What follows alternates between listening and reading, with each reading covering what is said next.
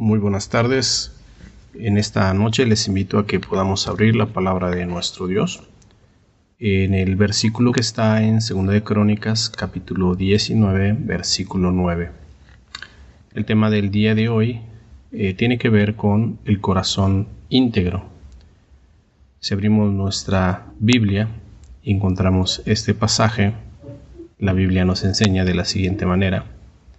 Y les mandó diciendo, procederéis asimismo con temor de Jehová, con verdad y con corazón íntegro. Este es uno de los pasajes donde Dios nos muestra por medio de las escrituras sobre el comportamiento que se espera de cada uno de los hijos de Dios, de sus hijos. Un mandamiento que indica cómo debe ser el proceder constantemente, estando en la presencia de un Dios grande y poderoso pues es necesario reflejar todo ápice de obediencia para el mandato de nuestro Dios. La integridad es una palabra que resalta la condición, la condición responsable entre las palabras y los hechos, pues con ello se demuestran rectitud, sinceridad y honestidad. Y Josafat, el rey de Judá, comprende que esa aptitud del corazón no puede ocultarse o querer manejarse sin ella, a tal grado que sus palabras en 2 Crónicas 19.6 advierte implícitamente en el mandato, mirad lo que hacéis. Y son esas palabras las que nos invitan a aprender en que en la relación que cada cristiano tiene con Dios por medio de nuestro Señor Jesucristo, nos es necesario diariamente que demostremos que estamos haciendo la obra de Dios, conscientes y convencidos de que nuestro actuar será examinado por la justicia del Padre. Josafat reitera esto hasta dos veces y pide concientizarse en esto. Él dice, sea pues con vosotros el temor de Jehová. Y repite, mirad lo que hacéis porque con Jehová nuestro Dios no hay injusticia, ni acepción de personas, ni admisión de cohecho. En pocas palabras está diciendo que Dios es íntegro y perfecto. Josafat está reafirmando que el comportamiento es práctico, no solamente teórico. Por ello les invita a que hagan la voluntad de Dios porque están delante de ese Dios que pide integridad. Por ello, fijarnos en lo que hacemos delante de Dios es sumamente importante porque Dios mismo lo exige. No puede ser Él deshonrado y no debe caber duda de esto. Además, permítame decir que nuestros corazones tienen la capacidad de andar en esta integridad, pues ya han sido renovados por medio de nuestro Señor Jesucristo.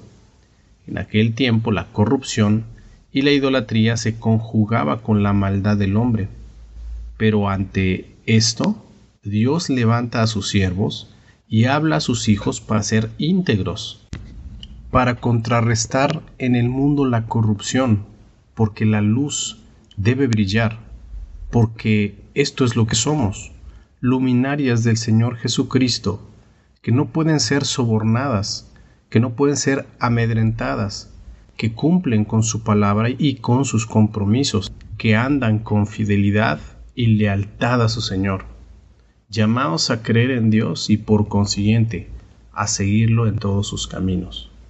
Sus vidas se alinean con las convicciones que Dios ha enseñado, evidenciando que los caminos en los que ellos andan son los que Dios ha trazado. El cristiano que anda en integridad vive lo que enseña, lo que está en la palabra de Dios. Si vamos a Proverbios capítulo 3 del versículo 5 al 6, la palabra de Dios nos dice de la siguiente manera, Fíate de Jehová de todo tu corazón y no te apoyes en tu propia prudencia. Reconócelo en todos tus caminos y Él enderezará tus veredas. La integridad también habla de vivir de una forma ejemplar, de vivir como se enseña en Tito capítulo 2 versículo 7, presentándote tú en todo como ejemplo de buenas obras, en la enseñanza mostrando integridad, seriedad. Querido oyente, vivir con integridad en los tiempos de ahora, en un mundo de corrupción, pareciera ser una tarea sumamente desafiante. Pero de inicio es un desafío que el Señor Jesucristo demostró que se puede ganar para nosotros, para que tengamos en el poder de sus fuerzas confianza solamente en Él. Como lo dice este versículo 9, procede, procede a hacerlo, y hazlo en el temor reverente de aquel que lo manda, pues en su grandeza y poder también nos sostiene. Vayamos al Señor Jesucristo, el perfecto ejemplo de integridad. Querido oyente, Jesús, nuestro Señor, atacado por Satanás, estando en ayuno por cuarenta días y cuarenta noches, en ese momento de más debilidad del cuerpo, lo quiere poner en tentación y quiere romper sus convicciones para tratar de destruir completamente su integridad y asimismo corromperlo.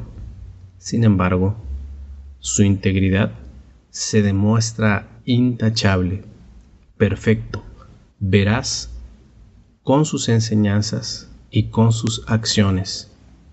Entonces, también en el Antiguo Testamento podemos encontrar el reflejo de lo que Cristo hizo más adelante. Dice que Josafat pedía, procede, procede, hazlo, pero en este temor reverente a Dios, con un corazón redimido que tiene la capacidad, pues tiene ahora el Espíritu de Dios, por medio del Señor Jesucristo. El cristiano ha de remarcar estas dos palabras en sus acciones, procediendo a actuar, pero en verdad y con un corazón íntegro. Actuar con verdad es primeramente conocer y obedecer la verdad de Dios, no la del mundo. Actuar con verdad es andar en los pasos de Jesucristo, es tomar las palabras del salmista y poder decir de todo corazón, enséñame, oh Jehová, tu camino, caminaré yo en tu verdad. Afirma mi corazón para que tema tu nombre. Apartémonos de la corrupción y enfrentémosla con integridad. No se puede fingir la integridad, pues dejaría de ser integridad. Creemos que esta característica se relaciona con el corazón en todos los sentidos, pues revela lo que en él habita. Mostremos ese corazón íntegro como cristianos. Es ahora y todos los días mientras que no somos llamados a la presencia del Creador, que podemos llevar lo aprendido en la práctica, buscando el andar en la verdad, dejando todo aquello que nos aparta de Él. Josué capítulo 24, 14 nos dice, Ahora pues, temed a Jehová y servidle con integridad y en verdad. Y quitad de entre vosotros los dioses a los cuales sirvieron vuestros padres al otro lado del río y en Egipto, y servir a Jehová. Este pasaje que nos revela aún más nos dice, ahora, servidle con integridad y en verdad. Quita esos dioses que te detienen. Un indicador al que debemos ponerle mucha atención es la forma en que vivimos pues si no hemos quitado todo lo que nos estorba para servir a Dios, no podemos andar con integridad. Por ello la palabra de Dios en varias enseñanzas manda, quita, quita de entre vosotros los dioses, es decir, todo lo que tome el lugar que a Dios le corresponde. La integridad es el resultado del andar en la verdad. Y el que anda en integridad anda en los caminos de Dios constantemente. Por ello, entendamos y atendamos al llamado para un corazón íntegro, como Josafat decía, que les mandó diciendo, procederéis asimismo con temor de Jehová, con verdad y con corazón íntegro. Vamos a orar. Padre Celestial, recibe nuestra gratitud en esta noche, que todo lo aprendido, que hemos tomado tu palabra quede en los corazones y que se refleje en nuestras vidas, que se pueda ver una integridad de lo que enseñamos y de lo que vivimos, que podamos aprender también a identificar cuáles son tus caminos sin dejar de ver que Cristo pasó también en este mundo por cada uno de nosotros. Gracias Padre por su ejemplo y ahora permítenos que podamos tener en ti la confianza de que nuestro corazón está capacitado para poder andar en esa integridad.